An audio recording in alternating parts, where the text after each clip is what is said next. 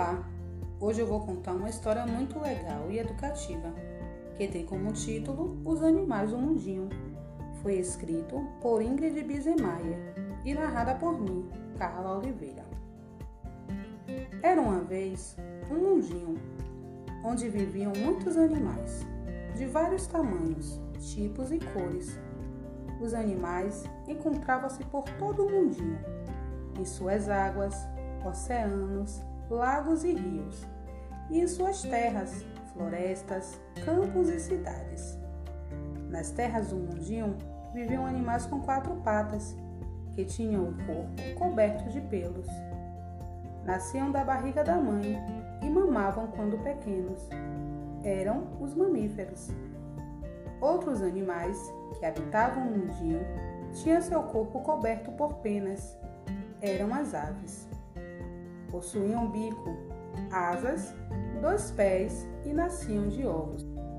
Nas águas do mundinho viviam também outros animais que nasciam de ovos, os peixes. Eles tinham nadadeiras e seu corpo era coberto por escamas. No mundinho existiam também alguns animais com patas bem curtas e outros sem patas, que rastejavam para se locomover. Eles nasciam de ovos e tinham couro ou casco duro. Eram os répteis. No mundinho habitavam animais que viviam tanto na água como na terra. Não possuíam pelo, pena ou escama. Respiravam pela pele e reproduziam-se na água. Eram os anfíbios. Nas florestas, matas e campos do mundinho encontravam-se os animais selvagens e silvestres o comércio e a caça desses animais eram proibidos por lei. Os homenzinhos da cidade, como os do campo, tinham animais de estimação. Eram os bichos domésticos. Mas no mundinho existiam animais que não eram de muita amizades.